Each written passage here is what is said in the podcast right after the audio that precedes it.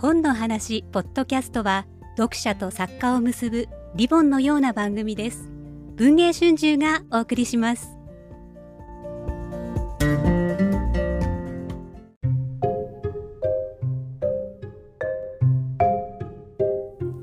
こんにちは。今日の本の話ポッドキャストです。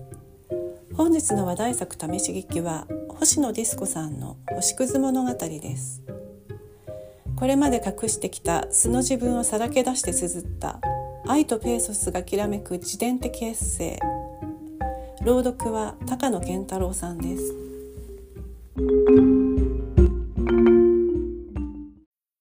名前。平成元年10月23日。星野一成は群馬県の桐生市という場所で生まれた。あの群馬の大女優篠原涼子さんと同じ地域である。愛しさと光栄さと申し訳なさと。僕が2歳の頃親の離婚が決まり母の実家のある群馬県利根郡白沢村現沼田市白沢町に母と赤ん坊の僕の二人で戻ることになった。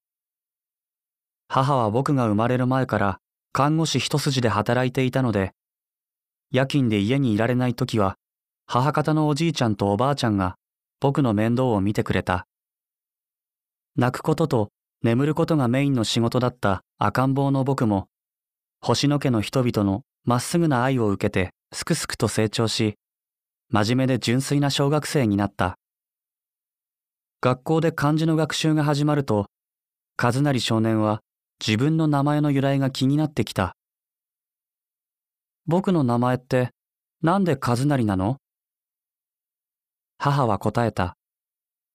それはね、和成が一番になれますようにっていう願いが込められているんだよ。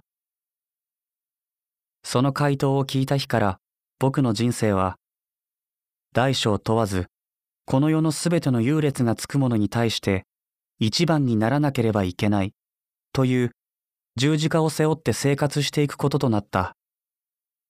この十字架は平凡な能力しか備わっていない和成少年には濃すぎた。学校のテスト、運動会の徒競走、給食の早食い、毎朝テレビから流れてくるニュース番組の星座占い。努力すれば何とかなるものもあれば、物理的に一番になるのは不可能なものまで順位がつくものは無数にあった。結局和成少年は全く一番にはなれなかった。名前負け。そんな情けない自分を憎み、自分を責めた。母は僕や家族のために仕事も家事も頑張っていた。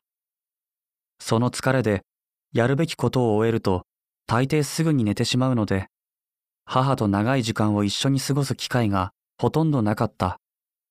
それがとても寂しかった。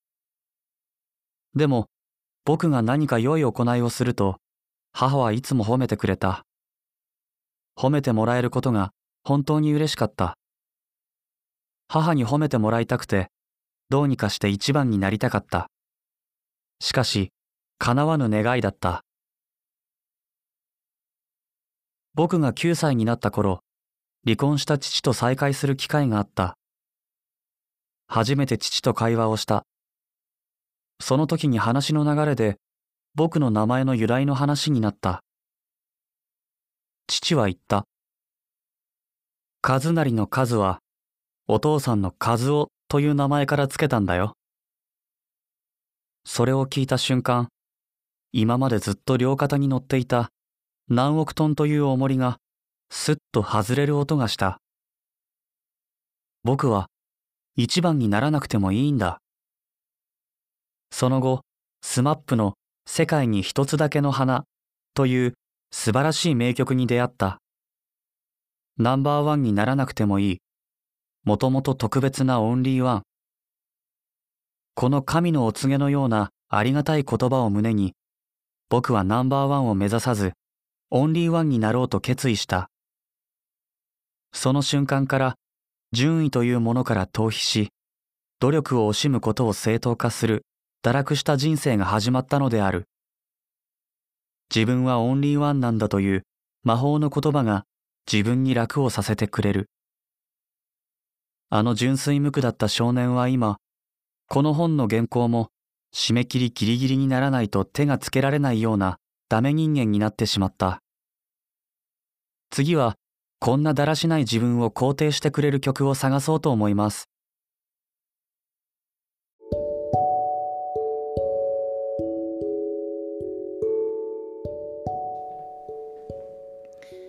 皆さんいかがでしたか？続きは Audible をお求めいただきお楽しみいただければ幸いですお聞きくださりありがとうございました。